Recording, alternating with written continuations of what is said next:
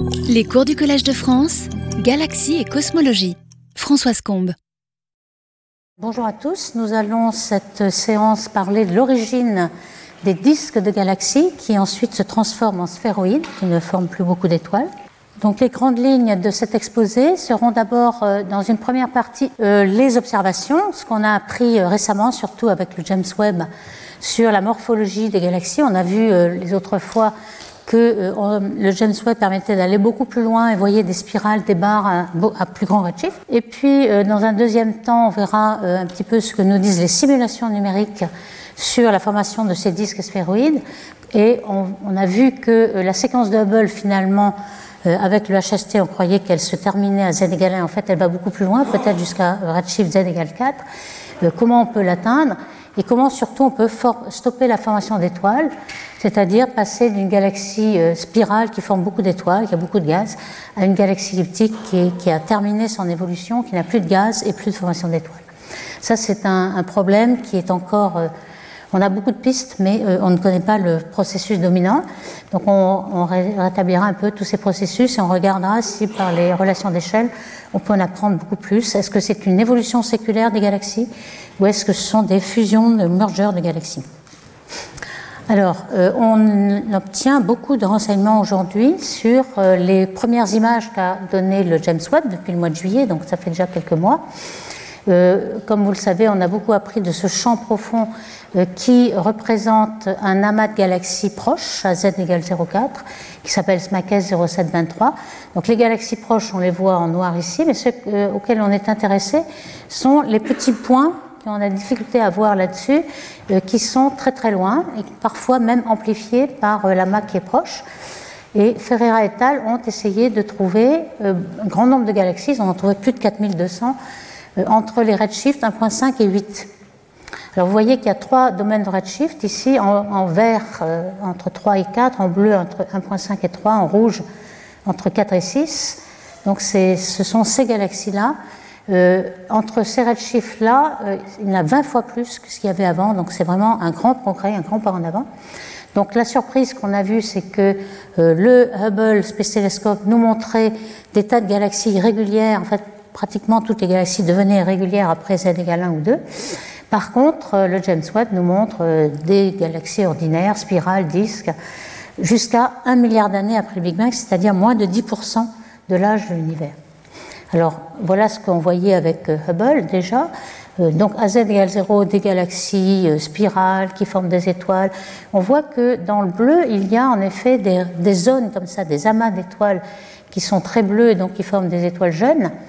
Et lorsqu'on est, on va euh, décaler vers le rouge cette galaxie, on, va voir énormément euh, ces, ces poches-là. Et c'est pour ça qu'à Z égale 1, vous voyez que les galaxies deviennent très déformées, formées de morceaux. Pourquoi? Parce qu'on ne voit plus euh, le bulbe qui était rouge et qui est encore plus décalé en dehors des, filtres du Hubble Space Telescope.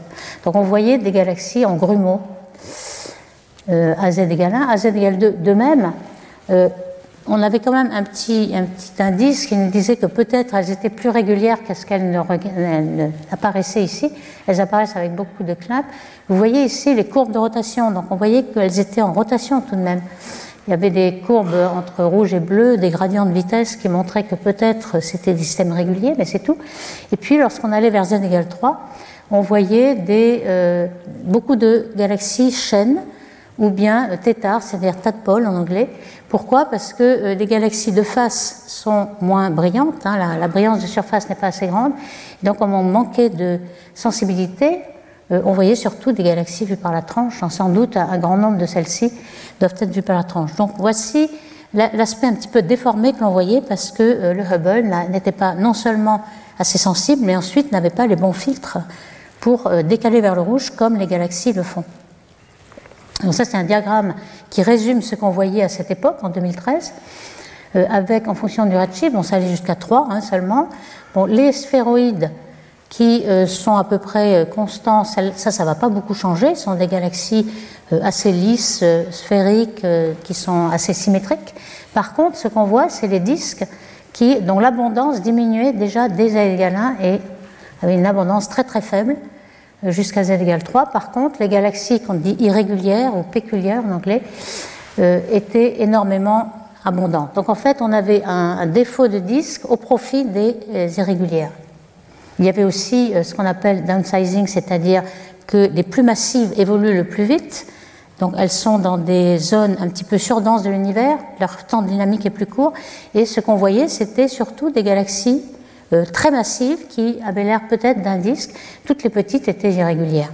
Alors, évidemment, pour euh, essayer de classifier des milliers et des milliers de galaxies, par exemple avec le Sloan, on arrive à des millions de galaxies, il n'est plus question de les classifier à la main, ou alors peut-être euh, ce qu'on a fait pendant une certaine période, euh, se servir des astronomes amateurs qui euh, répondaient aux Galaxy Zoo sur Internet, ils pouvaient classifier des galaxies, et ils ont classifié ainsi des centaines de milliers. Mais si on se compte seulement sur les astronomes qui sont quelques milliers seulement, on n'a plus du tout assez de main-d'œuvre pour classifier les galaxies, donc il faut quelque chose d'automatique. Alors ce qu'on va essayer de chercher, c'est par exemple est-ce que la galaxie est asymétrique? Euh, On sait que les galaxies sphéroïdes sont très symétriques, très lisses, etc. Donc il suffit de prendre une image, de la retourner de 180 degrés et de faire la différence. Si elle est symétrique, on devrait trouver 0. Donc le, degré d'asymétrie A, qui est la différence entre l'image et la, la, tournée ici, relativement à I, on peut dire que ça va être entre 0 et 1. Donc 0 pour des sphéroïdes et 1 peut-être pour les, plus, euh, les disques les plus asymétriques. Ensuite, il y a un degré de granularité qui est dû au fait que dans les galaxies spirales, on forme des étoiles, donc il y a des, des grains bleus qui n'existent pas dans les, dans les sphéroïdes. D'où euh, on peut essayer de prendre l'image, de la, euh, la rendre floue, hein, blur en anglais, la rendre floue, on appelle ça B, et on fait la différence. Alors la différence va nous donner seulement les détails à haute fréquence spatiale, donc les petits grains, si vous voulez, la granularité. Et c'est cet indice qu'on va appeler euh, indice de granularité qui va nous peut-être nous dire de façon automatique si c'est une spirale ou un disque ou un sphéroïde. Et puis la concentration, parce que les sphéroïdes sont très très concentrés par rapport au disque. À ce moment-là, c'était plus facile à, noter. On va prendre toute la lumière qui est comprise dans un rayon qu'on appellera 80%, 80% de la lumière dans ce rayon, 20% de la lumière, et le rapport des rayons va nous donner la concentration. Donc si c'est très concentré, le rapport R, le R20 sur R80 sera très petit, donc le R80 très grand. Donc ceci est la concentration, indice de concentration. Donc on appelle ce système euh, CAS, un CAS. Donc, euh, donc ici, on voit que la correspondance entre elliptiques, qui sont les points rouges ici, et puis les spirales en bleu, les intermédiaires en vert, euh, correspondent bien. Ici, on a la, concentration, la, symétrie. Donc ici, c'est complètement zéro, donc euh, symétrique. Et puis, les spirales, on voit qu'elles deviennent asymétriques, très peu concentrées.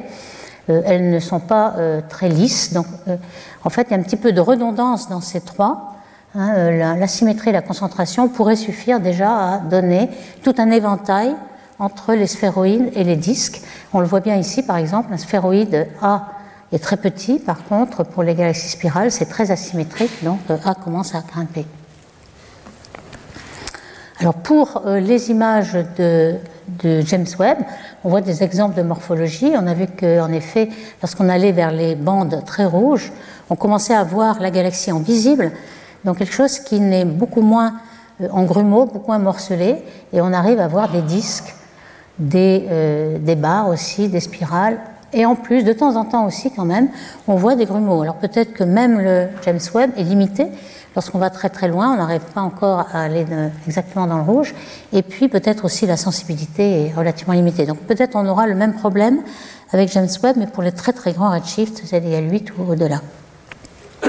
Alors ce que euh, on s'est aperçu, donc euh, Ferreira et al., avec leurs 4200 galaxies, et que euh, pour les sphéroïdes, ça ne varie pas beaucoup. On a à peu près la même nombre de sphéroïdes qui ont l'air de monter ici, mais parce qu'ils sont très petits, donc ce n'est pas euh, des, sphéroïdes très massifs. Par contre, la grosse différence, elle se trouve dans les disques et dans les irrégulières, puisque euh, ici, vous voyez, en, noir, on a le Hubble Space Telescope, en, en vert, le James Webb, on voit qu'il y a beaucoup plus de disques. Ici, ça tombe carrément à zéro, et ici, on a beaucoup de disques. Par contre, euh, les irrégulières, on n'en a pas beaucoup, alors que là, ça montait énormément. Donc on a vraiment, euh, les disques sont vus à la place des irrégulières.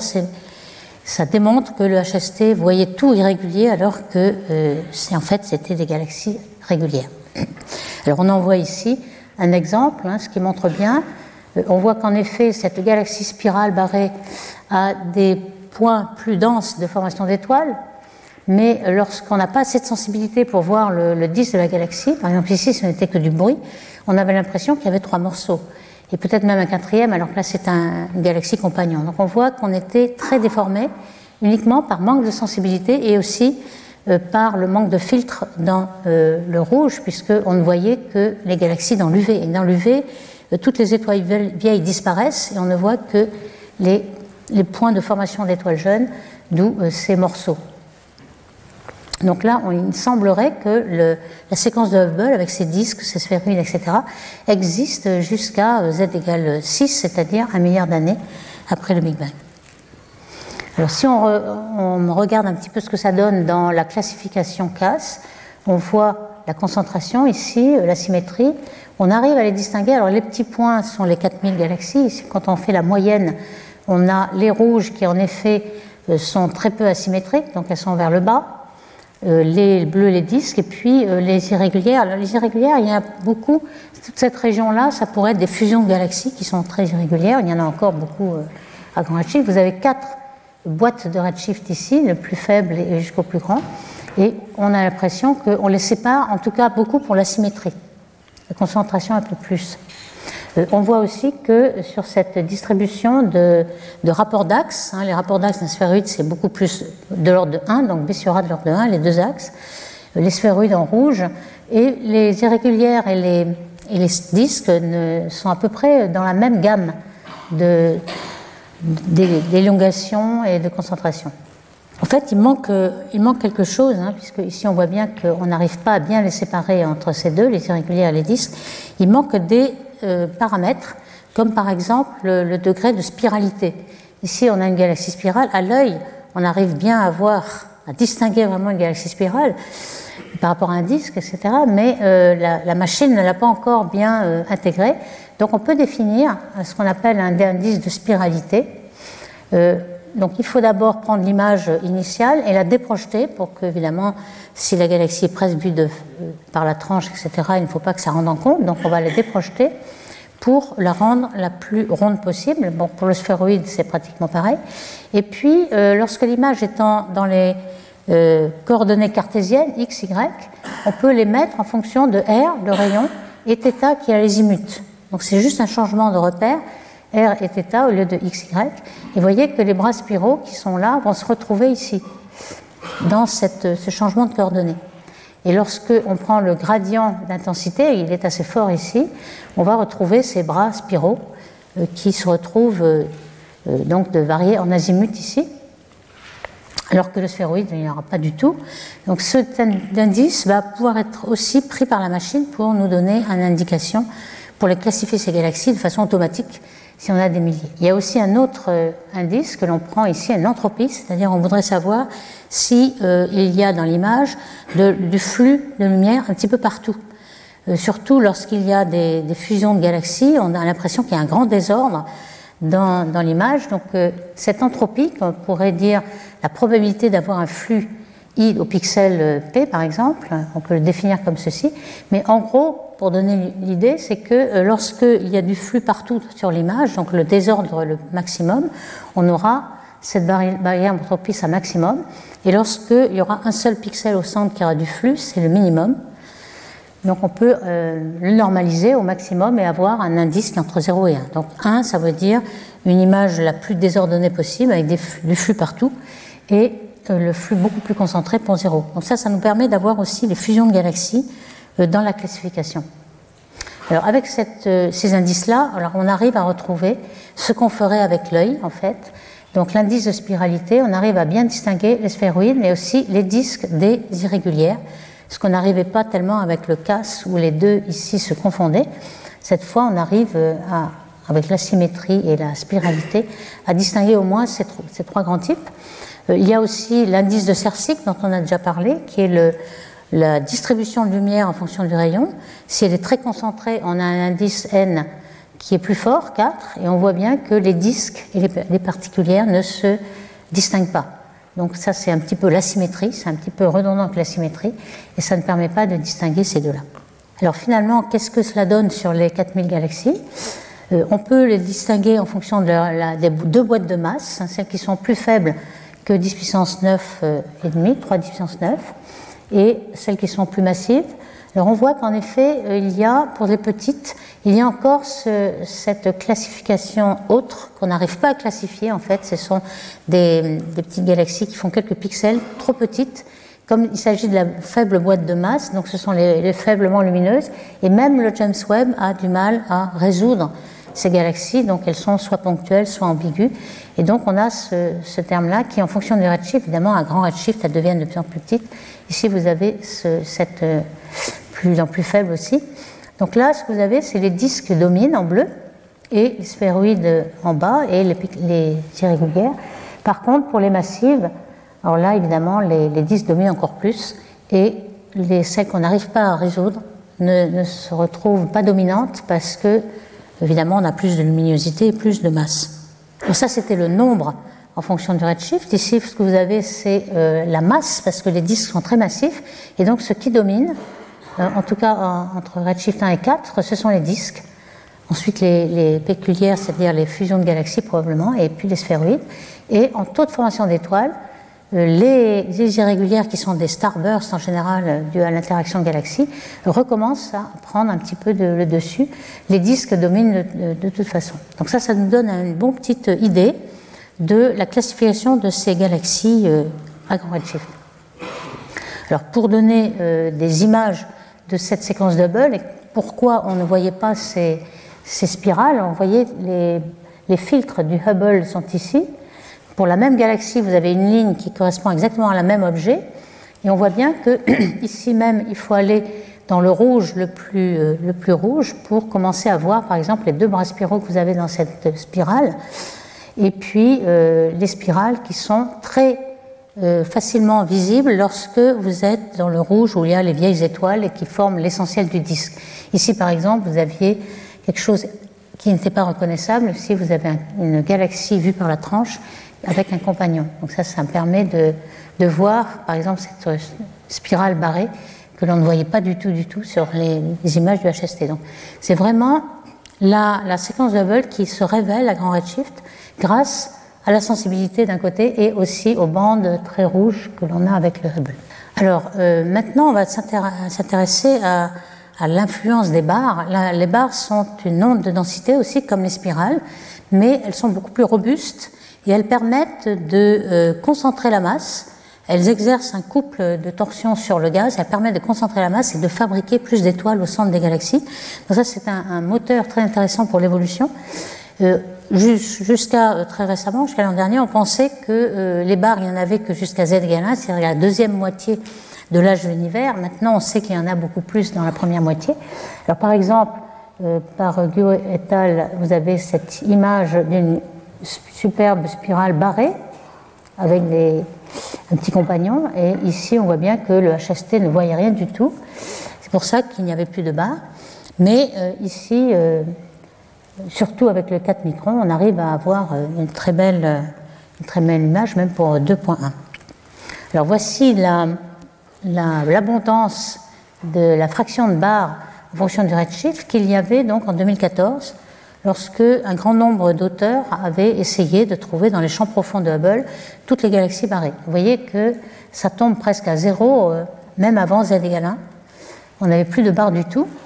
Et aujourd'hui, évidemment, on avait quand même un petit, euh, une petite euh, indice que peut-être il y en avait plus loin à cause, grâce aux simulations numériques. Ici, c'est une simulation numérique qui est une simulation cosmologique illustrice dont il y a plusieurs versions. Il y en a une qui s'appelle donc TNG, ça veut dire The New Generation, en fait, il appelle la nouvelle génération de ces, simulations numériques. Et 50, ça veut dire que le cube qui simule est 50 mégaparsecs.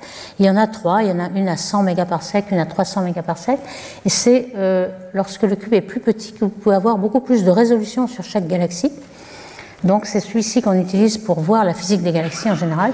Et donc, par exemple, la présence de barres. Et vous voyez que dans les simulations numériques, il semblait que la fraction de barres continuait jusqu'à peut-être z égale 3 ou 4. Alors qu'avec le HST, on les faisait tomber jusqu'à z égale 1. Donc on avait déjà dans les simulations un indice que peut-être c'était le Hubble qui était biaisé par rapport à euh, ce qu'on pourrait faire avec le James Webb. Alors dans cette simulation numérique, justement, euh, vous voyez euh, des, barres avec une spirale qui sont de faces, de profil, qui sont assez développées. il n'y a pas forcément toutes les barres parce que là aussi, même les simulations numériques ont une résolution spatiale qui n'est pas infinie. Et donc si à grand redshift vous avez des petites barres de 1 kg par sec ou moins, vous ne les verrez pas non plus ni dans les simulations, ni peut-être dans le James Webb. Donc euh, il est possible qu'il y ait des barres euh, tout le temps, jusque depuis le début, et qu'on ne voit plus les petites barres dès qu'elles apparaissent euh, après le Big Bang. Donc ici, ce que vous voyez, c'est que la, force de la barre, hein, ici on a un indice qui vous donne la force de la barre par rapport au disque, eh bien, en fonction du redshift, il n'y a pas vraiment d'évolution. Par contre, ce qu'ils voient dans leur simulation, c'est que la longueur de la barre, la taille en longueur du rayon, eh bien, euh, elle est beaucoup plus grande pour les faibles redshift. Donc, euh, la longueur de la barre croît avec le temps.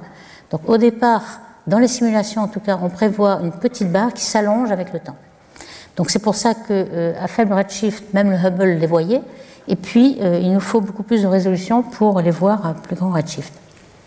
Alors, si on revient sur cette prédiction donc de la de la simulation. Hein. on voit un petit peu les, légendes de toutes ces courbes. On a déjà présenté le HST, le TNG. Et ce qu'on voit aussi, c'est que lorsqu'on prend seulement les galaxies massives, qui sont supérieures à 3 à 10 puissance 10 masse solaire, donc quelque chose qui est euh, un peu plus gros que la Voie lactée même, eh bien, on a une fréquence de barre beaucoup plus grande.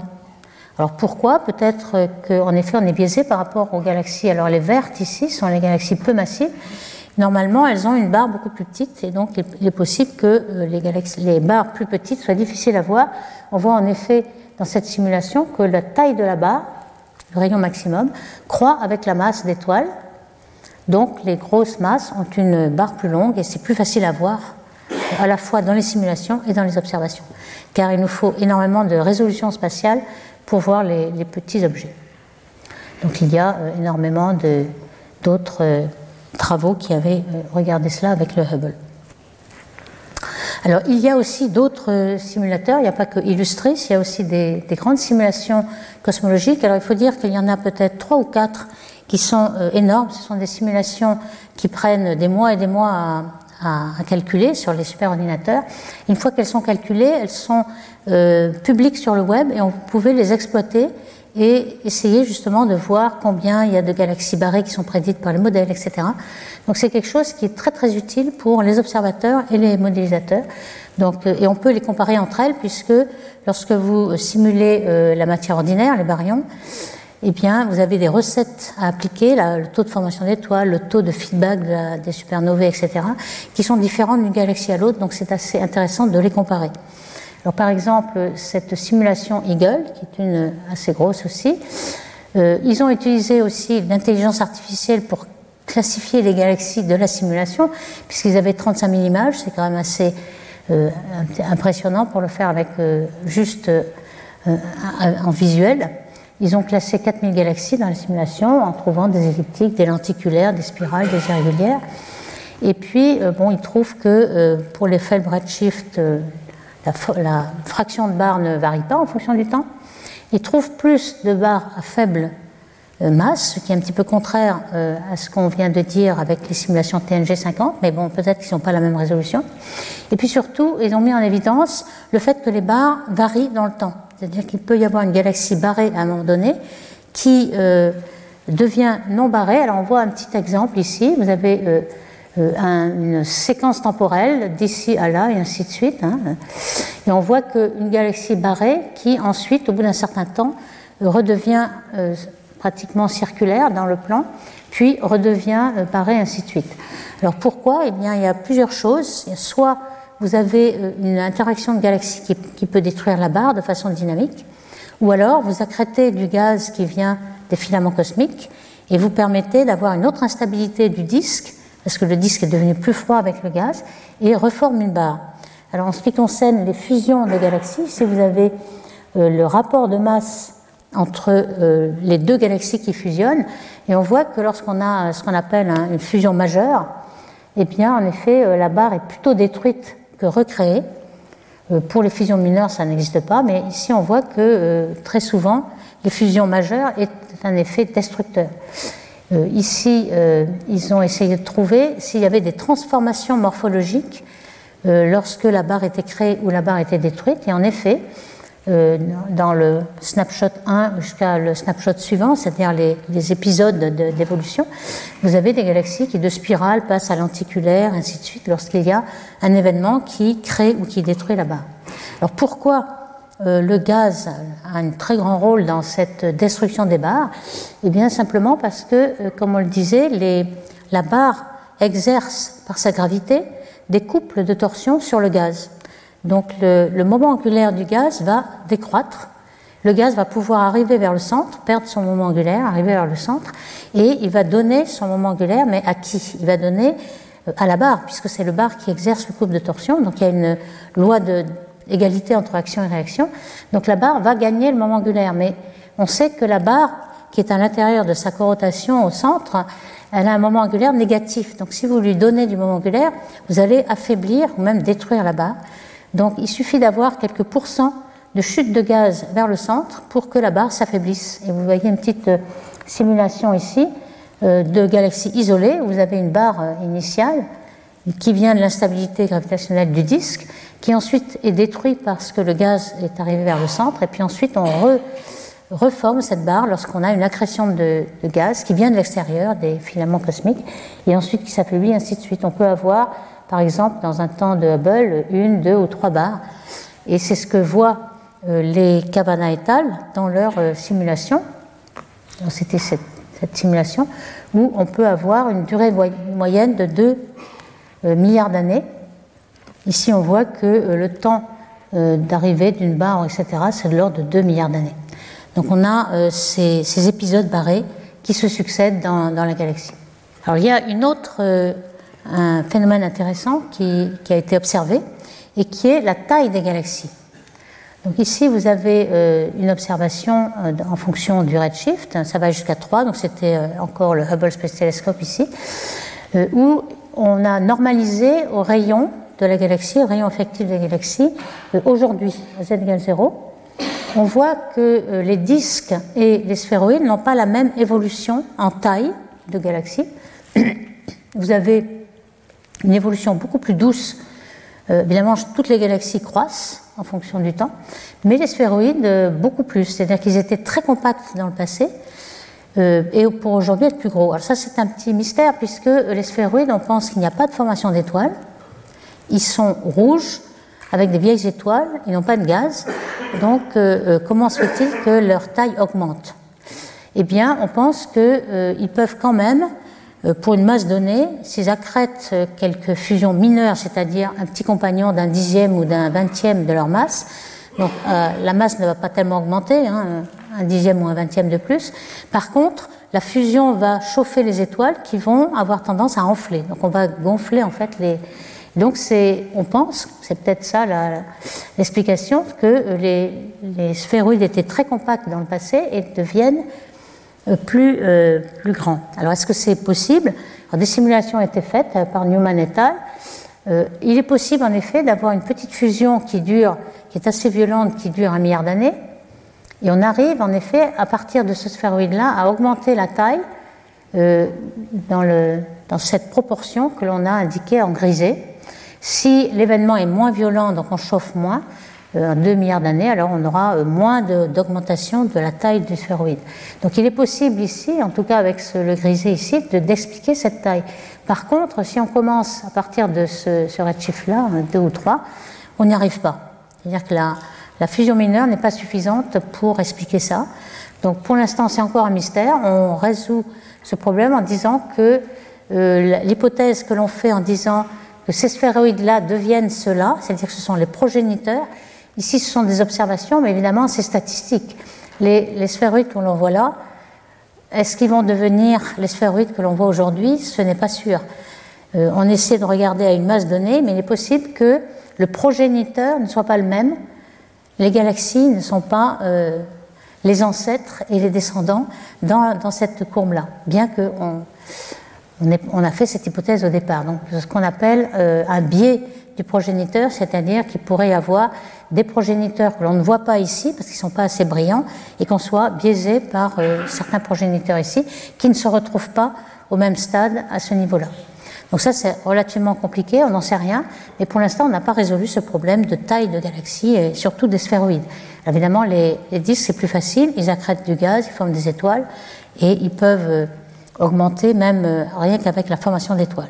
Mais les, rouges, ça, c'est, beaucoup plus difficile. Alors, comment euh, la, simulation, par exemple, de TNG 50 nous donne l'évolution des disques? Alors vous avez l'évolution de disques minces. Dans une galaxie spirale, vous avez un disque mince où se passe toute la formation d'étoiles, les galaxies bleues. Euh, un disque épais qui a été formé au départ lorsque la galaxie avait beaucoup de gaz, était très instable, donc avait un disque très épais. Et puis un pseudobulbe qui est un bulbe qui tourne encore et qui n'est pas tellement sphérique, et puis un bulbe tout à fait classique qui ne tourne plus et qui est complètement sphérique.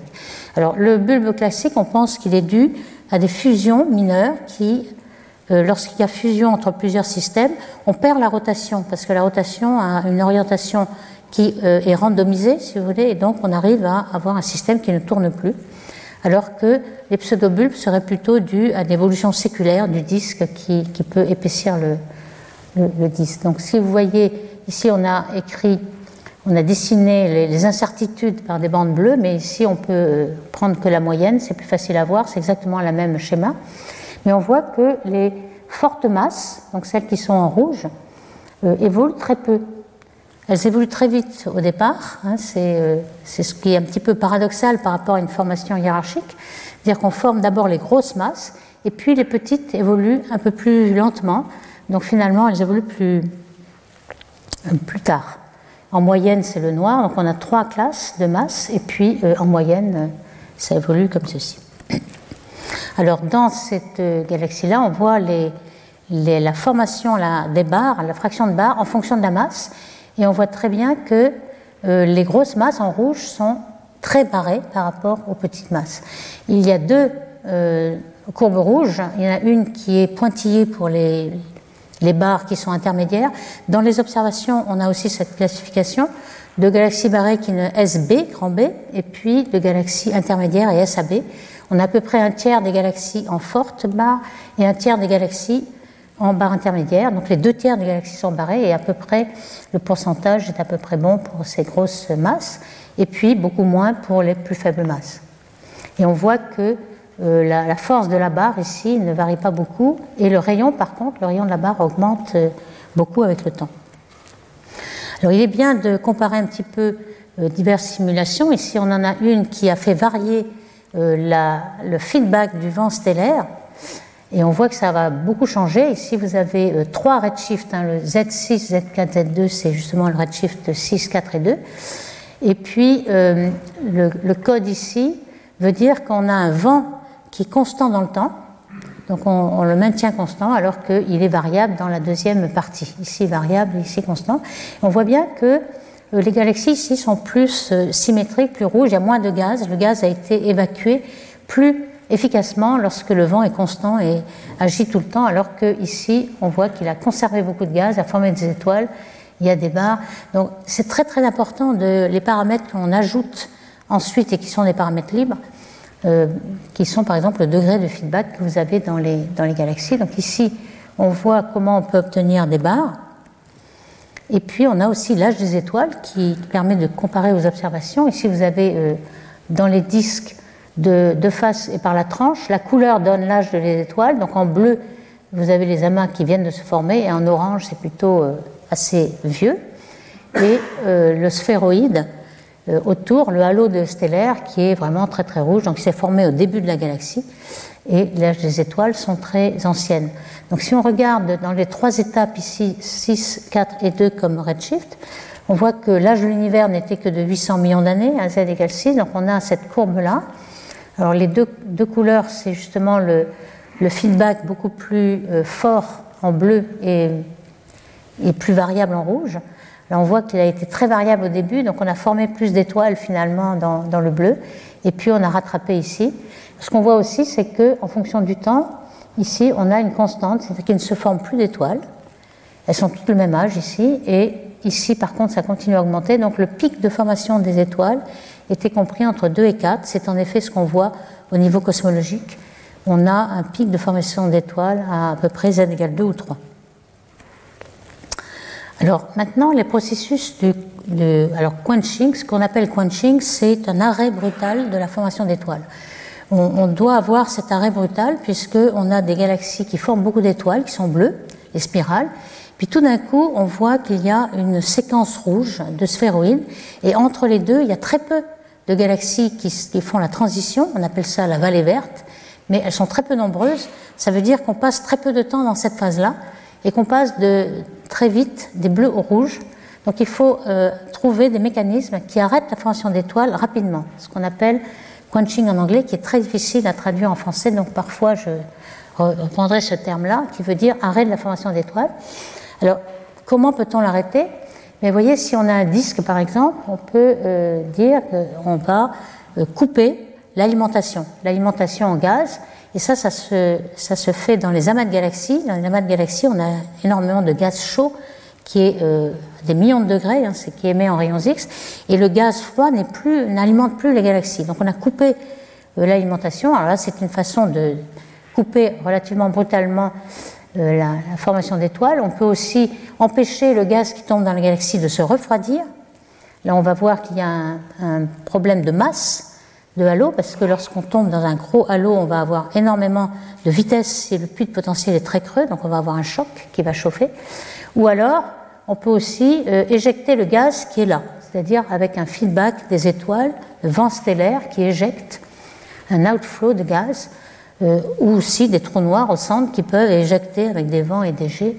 Donc il y a plusieurs euh, phénomènes que l'on peut classifier soit en lent, quelques milliards, d'années, soit rapide, ou rapide mais qui transitoire, c'est-à-dire lorsqu'on a euh, une interaction de galaxies qui chauffe le, gaz de la galaxie, ou une flambée de formation d'étoiles qui éjecte le gaz, il va retomber par un effet fontaine. Donc euh, on va stopper la, formation d'étoiles pendant un certain temps, mais ça va être relativement transitoire.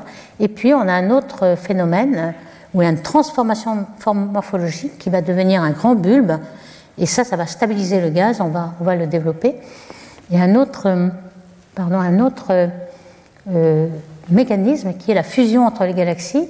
Et cette fusion va en effet former un, un, un flambé de formation d'étoiles. Et puis ensuite, on aura un sphéroïde complètement euh, éteint, sans gaz, et qui va être complètement rouge. Donc, euh, j'ai parlé ici de, de, arrêt de formation d'étoiles grâce à un halo très massif. Alors, comment ça marche? Eh bien, ce sont euh, des Kelvin qui ont les premiers euh, pensé à ce mécanisme. On, on, va tomber dans un puits de potentiel qui va être assez profond. Hein, le puits de potentiel, ça va être un GM sur R, donc proportionnel à la masse de ce halo, et qui va être égal à l'énergie cinétique, donc V2, ou à la température, si vous voulez. Et donc, si vous tombez dans un puits de potentiel profond, vous avez une vitesse très rapide qui va choquer le gaz, qui va le chauffer. C'est pour ça que lorsque vous êtes dans un amas de galaxies, euh, vous arrivez à monter le gaz à des millions de degrés. Si vous êtes dans un petit groupe ou même dans un petit halo d'une petite galaxie, le gaz va pouvoir rester très froid et donc va pouvoir continuer à former les étoiles. Donc ici, euh, quand on regarde un petit peu ce qui se passe en fonction du temps, donc du redshift ici, euh, vous avez une masse limite telle que si vous êtes tombé dans un halo beaucoup plus massif, il y aura un choc et tout le gaz va être chaud, va être accrété chaud, donc ne sera pas favorable pour former des étoiles. En dessous, vous pourrez accréter du gaz froid. Alors, au début de l'univers, on peut quand même avoir des filaments, des, filaments de gaz froid à l'intérieur de gaz plus chaud, donc c'est du multiphase. Donc là, jusqu'à cette période ici, et cette, ce mécanisme-là est représenté un petit peu dans cette, euh, ce dessin, en fait, ce schéma. Ici, vous avez le rayon, vous avez le temps, donc on arrive à, du gaz arrive à ce rayon-là, et puis tout d'un coup, euh, il va tomber dans le potentiel. Alors ici, vous avez la température, c'est d'autant plus chaud que la, couleur est rouge. Et donc au début, si la masse de ce potentiel est faible, c'est le halo de matière noire, donc c'est 10 puissance 12 de masse solaire. Et s'il est très fort, vous allez avoir une très grande différence. Ici, ça va être chauffé très très vite par le puits de potentiel qui est assez fort.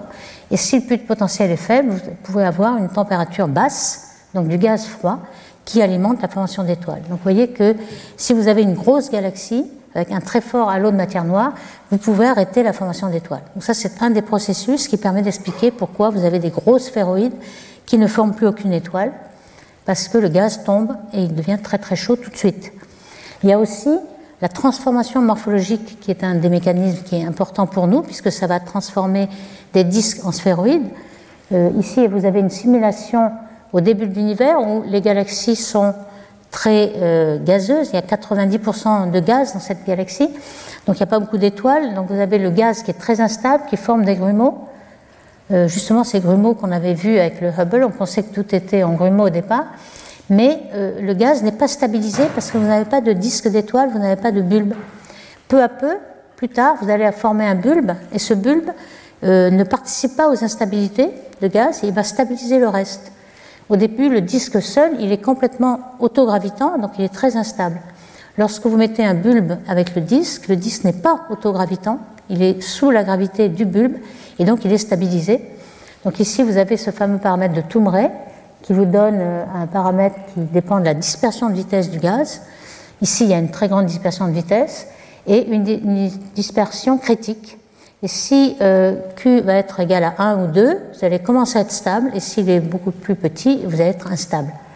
Et ce, paramètre Q dépend de cette fréquence épicyclique qui dépend de la masse de la galaxie. Donc lorsque le bulbe euh, croît au centre, ce, ce, kappa croît et le Q va croître. Et ce que vous voyez en couleur, là c'est la variable Q justement, qui vous montre que les galaxies vont être stabilisées. Donc même si vous avez un petit peu de gaz, mais un gros bulbe, vous n'allez pas former d'étoiles parce que le gaz est tellement stable qu'il ne va pas se fragmenter, il ne va pas former d'étoiles. Donc ça, c'est une transformation morphologique qui va stabiliser. Alors, est-ce qu'on voit exactement ces phénomènes-là euh, pour stabiliser euh, la formation d'étoiles? Eh bien, euh, vous avez un certain nombre d'auteurs, par exemple Yurtas et compagnie à euh, qui ont euh, utilisé le machine learning pour euh, classifier les galaxies que vous voyez dans les champs de Hubble profond, 50 000 galaxies par exemple, et ils ont classé ces, ces, galaxies donc en fonction de leur masse et le redshift c'est la couleur. Hein, vous commencez à grand redshift, enfin grand jusqu'à 3 pour l'instant, qui sont les violets, et puis ensuite vous allez jusqu'à 0 lorsque vous remontez en bleu. Et vous avez d'un côté les sphéroïdes, disque plus bulbe, donc les composites avec un disque et un gros bulbe, un sphéroïde, et puis euh, les disques seuls, les irrégulières. Vous voyez qu'en fonction du redshift, on ne voit pas beaucoup de différence pour les irrégulières, pas beaucoup pour les sphéroïdes. Par contre, ici, on en voit beaucoup, c'est-à-dire qu'il y a une transformation morphologique ici qui se passe euh, justement autour de z égale 2, le bleu ici, euh, une croissance de ces disques plus sphéroïdes, donc les bulbes, et c'est ça qui va stopper la formation des galaxies, on voit que la couleur rouge, c'est-à-dire celle où il n'y a pas de formation d'étoiles, va dominer au centre et va arrêter la, formation d'étoiles. Euh, dans le même euh, travail ici, euh, on voit un petit peu ce qui se passe en fonction donc, de la masse et puis du redshift. Ici, vous avez des boîtes de masse.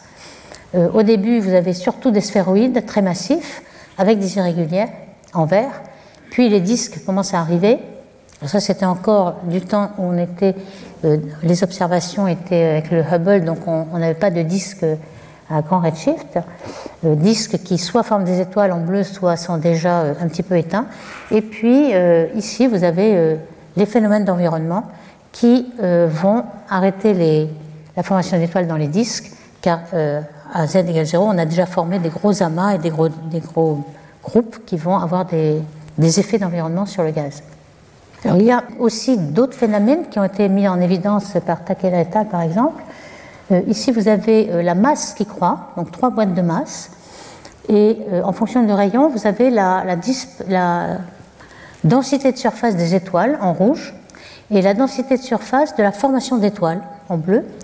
ce qui est curieux, c'est que ils ont comparé à z égale 2 et puis à z égale 0, un échantillon qu'on appelle ZEN, c'est un échantillon standard de, Z égale 0, et on voit que la, densité surfacique d'étoiles est la même, ne bouge pas entre z égale 2 et z égale 0, alors que le taux de formation d'étoiles décroît énormément. Donc ça, ça voudrait dire que au centre, lorsqu'on a des bulbes, on, a stoppé la formation d'étoiles au centre et elle continue au bord, en quelque sorte. On peut aller du centre au bord. Alors ces, euh, formations, euh, ces densités de surface, elles sont, des galaxies qui sont résolues. On peut savoir euh, quelle est la distribution. Alors les points sont les points de mesure. On a corrigé de la fonction de la résolution du, Hubble Space Telescope, donc on, elles sont encore un peu plus piquées en fait. Et ce que, auquel on est intéressé, c'est la, densité de surface au centre, pour savoir si le bulbe est un processus qui va euh, stopper la formation d'étoiles. Ici, vous avez la formation d'étoiles en densité de surface. Et donc, euh, ce que l'on peut porter ici, c'est la densité de surface au centre, c'est-à-dire à, l'intérieur de 1 kg par sec, dans le noyau de la galaxie, en fonction de la masse. Euh, on va comparer le z égale 0, donc vous avez des tas de petits points noirs qui sont toutes les galaxies à z égale 0.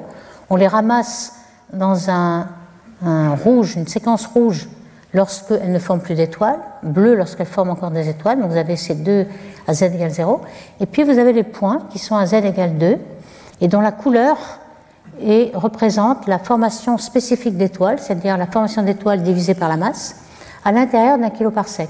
Et on voit bien que euh, à grande masse, euh, ça devient rouge en fait, un petit peu vert, un peu rouge, alors que c'était très bleu au centre. Donc on voit bien que euh, on, on stoppe la formation d'étoiles, mais surtout dans le noyau, pas vraiment dans le disque. D'où, euh, quand on regarde bien, le petit schéma qui en sort, c'est que euh, vous avez un disque qui forme des étoiles, qui est très bleu, donc euh, au départ, puis vous compactifiez un petit peu ce, disque avec un bulbe qui forme encore des étoiles. Alors comment? Eh Justement par les barres, par les spirales, etc., qui, on a vu, concentrer la masse, le gaz qui va former des étoiles. Et puis, progressivement, on voit bien ici que euh, le noyau va être euh, stoppé dans, sa formation d'étoiles, va devenir rouge, et puis progressivement, du centre au bord, ça va se propager jusqu'au bord. Donc on pense que c'est euh, l'arrêt de formation d'étoiles se place du centre au bord. Alors, comment est-ce possible? C'est possible, ici, on voit une simulation justement de compaction, compactification en quelque sorte, où on a une barre qui euh, va représenter la. Alors ici, c'est une simulation, hein, c'est l'image d'une simulation, mais on voit que la barre a concentré la masse vers un bulbe. Et ici, euh, la même chose, mais avec une fusion de galaxies qui aura euh, formé un sphéroïde. Ici, on voit bien que la concentration en fonction du redshift est très grande lorsqu'on a des sphéroïdes et beaucoup moins pour les disques. Dans les groupes aussi, donc euh, une simulation de groupe, c'est une simulation Argo par exemple, où on a un groupe de quelques galaxies seulement. C'est pas un amas de galaxies, c'est un petit groupe. Vous avez une simulation ici avec des filaments cosmiques, et puis on a repéré les galaxies. Leur couleur euh, de l'anneau ici représente la masse, donc on a une grosse masse en rouge, quelques-unes en, jaune et puis les plus petites en bleu. On a déjà une séquence de Hubble avec des elliptiques, euh, des, spirales, et puis euh, les bulbes qui se forment par diffusion aussi. Il y a 22 galaxies dans ce groupe, et on a représenté par euh, l'indice de Cersix, c'est-à-dire on a fait une représentation de la distribution de la lumière en fonction du rayon pour chaque petite galaxie qui est résolue par les simulations et on a bien identifié le bulbe qui est ici et le disque qui est ici. Et on s'est aperçu que euh, euh euh, ce disque et le bulbe étaient bien euh, distingués par leur rotation. En fait, la rotation est ce qui maintient le disque assez grand et qui peut même le développer euh, on voit que euh, si on prend un indice qui, montre la, vitesse de rotation maximum sur la vitesse au bord, hein, rayon de halo, euh, ce, pic de, vitesse, il va augmenter en fonction du redshift. Ici, on voit qu'il est assez faible pour z égale 3 en rouge, et puis peu à peu, en bleu et vert, il va remonter. Donc la rotation de la galaxie va croître en fonction du temps. Elle met du temps à s'installer, mais elle va reprendre ici. On a ici, en fonction euh, du grand redshift et puis du z égale 0, on voit l'évolution du rapport bulbe sur disque. Alors au point de vue moment angulaire, qui paraît être euh, un des paramètres qui est très important pour déterminer la différence entre bulbe et, et sphéroïde, ici on a une classification du euh, moment spécifique, c'est-à-dire le moment cinétique sur la masse, donc par unité de masse. Et on voit qu'en fonction de la masse, ici, on a un gradient. Ceux qui ont plus de moments cinétiques, ce sont les disques tardifs, SC, SB, et puis les sphéroïdes se retrouvent en arrière. Donc on a un gradient ici de moments angulaires qui est équivalent à une, séquence de Hubble en quelque sorte, une classification entre spirale et, et sphéroïde.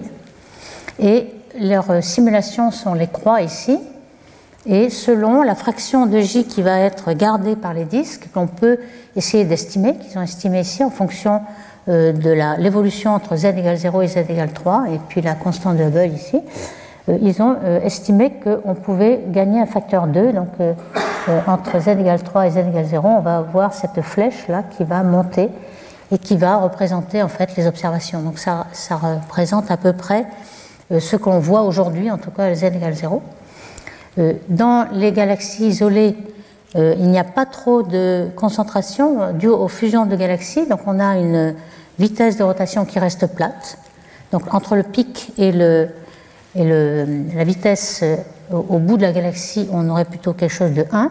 Et ce n'est que dans les groupes qu'il y a des starbursts, des, flambées de formation d'étoiles qui font euh, piquer la, vitesse. Alors, quand on regarde un peu l'évolution d'une galaxie en particulier, c'est plutôt comme une marche au hasard en quelque sorte, mais on peut repérer Ici, vous avez euh, la force de la barre et puis le temps. Ici, un redshift 7, 4, 3, etc.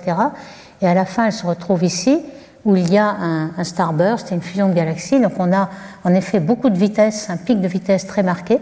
Mais entre-temps, on a aussi euh, des épisodes barrés, comme on a vu euh, un petit peu plus, plus haut, qui permettaient de concentrer la masse et d'avoir des, pics de vitesse. Donc on voit que ça se retrouve sur le chemin d'une galaxie.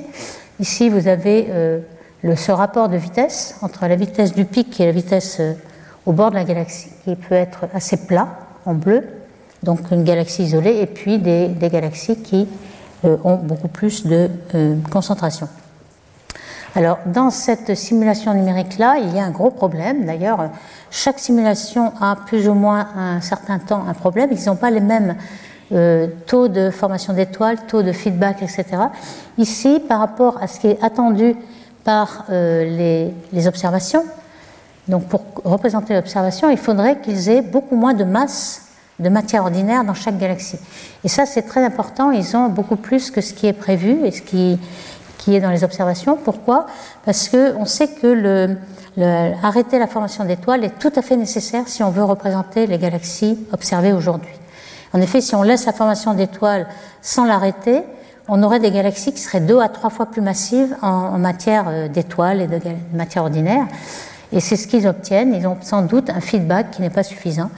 Et euh, on a besoin soit de feedback de formation d'étoiles, soit même des trous noirs supermassifs au centre qui permettent de rejeter euh, toute la matière ordinaire en dehors des galaxies.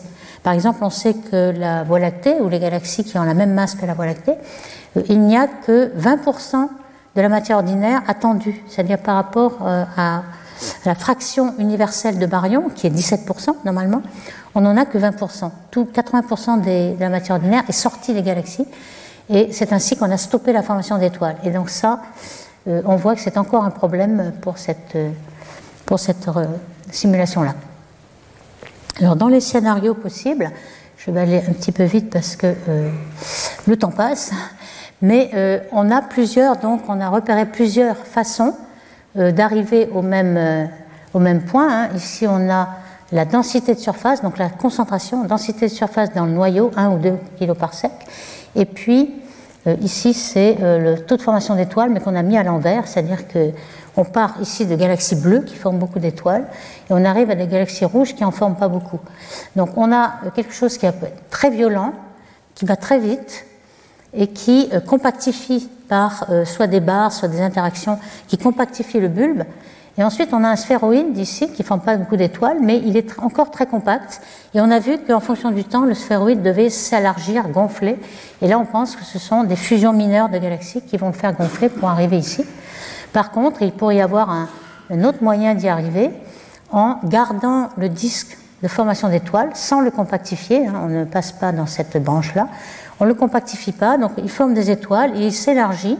Et finalement, euh, on arrête les étoiles lentement et on arrive à un sphéroïde qui est assez grand, sans être passé par la phase compacte. Donc on a tout ce qu'on appelle les noyaux très rouges qui sont compactifiés ou alors les noyaux bleus, etc. Tout ce langage est justement pour essayer d'expliquer qu'est-ce qui arrête la, formation d'étoiles dans les galaxies. Ici, on a des exemples de compaction justement observés, hein, des, galaxies bleues qui deviennent dans la vallée verte, ensuite sont très compactées euh, dans les, rouges. Et ce qui, euh, on le pense, dans le diagramme euh, masse d'étoiles et puis concentration, c'est-à-dire la densité de surface dans le noyau, 1 kg par sec, il y a des galaxies qui se retrouvent sur une séquence comme ça principale qui forment des étoiles bleues. Et puis tout d'un coup, on voit ces galaxies qui sont un petit peu sphéroïdales, qui, sont rouges, c'est-à-dire qui ne forment plus d'étoiles. Alors comment on y arrive? Soit en les compactifiant, soit euh, euh, en formant encore des étoiles et en arrivant ensuite à... Donc ces deux moyens d'arriver à, cette euh, structure-là ne sont pas encore très connus, ce sont pour l'instant des hypothèses. Il est possible qu'on puisse finalement remonter cette relation d'échelle, en fait, c'est une relation d'échelle qui est entre les galaxies. On ne sait pas si on y passe comme ça ou si, par exemple, les galaxies qui sont rouges ou vertes, elles peuvent simplement euh, croître en masse euh, sans passer par ce stade bleu. Finalement, euh, elles pourraient conserver la loi d'échelle dans l'évolution. Tout ça, c'est encore en question. Alors, on a aussi posé en question le fait que la, transition morphologique hein, de disque sphéroïde est-elle liées à l'arrêt de formation d'étoiles? Certains l'ont mis en, cause. Au début, on pensait qu'il y avait les disques qui forment des étoiles et les sphéroïdes qui étaient rouges. Eh bien, ce n'est pas forcément sûr. Ici, vous avez, euh, en fonction de la masse et la formation d'étoiles, une séquence bleue et puis une séquence rouge. Mais ce qu'on a mis en couleur ici, c'est le rapport disque sur total. C'est-à-dire que vous voyez qu'en effet, celles qui forment beaucoup d'étoiles, il y a beaucoup de bleus, c'est-à-dire qui ont beaucoup de disques, mais vous avez aussi des points rouges. Donc ce n'est pas complètement superposable. On ne peut pas dire qu'il n'y a que les disques qui forment des étoiles, il y a aussi quelques bulbes, il y a des, rouges, et de même, dans la séquence rouge, il y a des disques, puisque la couleur ici, c'est les fractions de disques. Donc on n'a pas une, correspondance exacte entre formant des étoiles disques ou ne formant pas euh, sphéroïdes. Ici, vous avez aussi la fraction des bleus, donc qui diminue en fonction de la masse stellaire, donc les, massives qui forment moins d'étoiles et puis euh, la fraction des disques qui diminue, mais pas complètement. Donc ici, on a les points d'observation. On arrive, en sommant les transitoires, là, les gris et les rouges, à former exactement la, formation qui est observée. Donc, il est possible que euh, cette transition morphologique ne soit pas complètement superposable. Par exemple, donc les, petits schémas qu'on déduit par Ketal, c'est qu'on pourrait euh, très bien stopper la formation d'étoiles et garder le disque ou bien euh, lorsqu'il y a une fusion, on pourrait euh, devenir un peu sphéroïde tout en ayant encore la formation d'étoiles. Donc on a des sphéroïdes bleus et puis des disques rouges, c'est un petit peu incompatible avec notre idée du départ. Évidemment, c'est plus rare, mais on pourrait avoir des euh, processus de quenching là en vert et puis des processus de, de, chauffage du disque qui va devenir un sphéroïde, etc. Donc tous ces éléments sont à prendre en compte, bien que ce soit quand même des, des processus relativement plus rares par rapport au schéma euh, correspondant. Donc ici, on a euh, certains processus qui ont été simulés. Donc chauffage du disque qui produit la disparition du disque et qui forme une elliptique, enfin un sphéroïde. La fusion de galaxies euh, qui forment un bulbe massif, ou alors même la fusion qui continue à former des disques. Une, une, fusion de galaxies qui permet d'étudier un petit peu cela, c'est euh, cette de fusion ici dans cette simulation. Donc euh, je vais finir très vite. Euh, ici, vous avez une fusion de galaxies qui permet d'étudier, alors justement les coquilles sont des traceurs de la, de la fusion, qui permet d'étudier comment la fusion se passe et chauffe finalement le disque qui est tellement chaud et épais qu'il n'y a plus de formation d'étoiles. Donc on a vraiment stoppé la formation d'étoiles dans cette fusion. Et on le voit ici dans les chemins, bon, je ne rentrerai pas dans les détails parce qu'il est relativement tard, vous avez formation d'un, noyau euh, d'étoiles très très bleu et puis finalement euh, il va s'évaporer, il va devenir un sphéroïde. Vous avez aussi euh, la, fraction d'énergie cinétique ordonnée qui est un paramètre important pour former des disques, pas seulement le moment cinétique du halo, mais c'est surtout la matière ordinaire Ici, on montre que lorsque la fraction d'énergie cinétique ordonnée est très grande, on a plutôt des disques, ce qui est relativement logique. Hein, donc je vais passer parce que ça c'est relativement facile à voir. Et cette simulation montre bien qu'on a des sphéroïdes pour les deux masses. Les grandes masses sont des sphéroïdes par fusion. Les masses intermédiaires seraient un peu plus disques. Et puis on a aussi des petites formations, ce qui correspond un petit peu à ce qu'on voit ici dans les, dans les observations. L'âge des étoiles, euh, au début on forme beaucoup de bulbes, de sphéroïdes, et puis on en forme plus tard dans les petites galaxies et puis les disques au milieu. Donc on n'a pas forcément, euh, selon la masse, euh, seulement des bulbes très massifs, mais on a aussi des petits.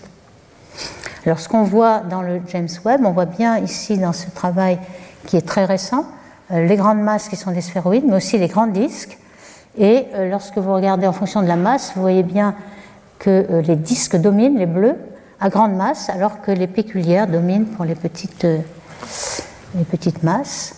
De même, les, fusions de galaxies qu'on appelait submillimétriques, qui avaient beaucoup de gaz très chaud par ALMA, on voit maintenant que ce sont des spirales et non pas des sphéroïdes comme on pensait autrefois. Ça, c'est le travail de James Webb.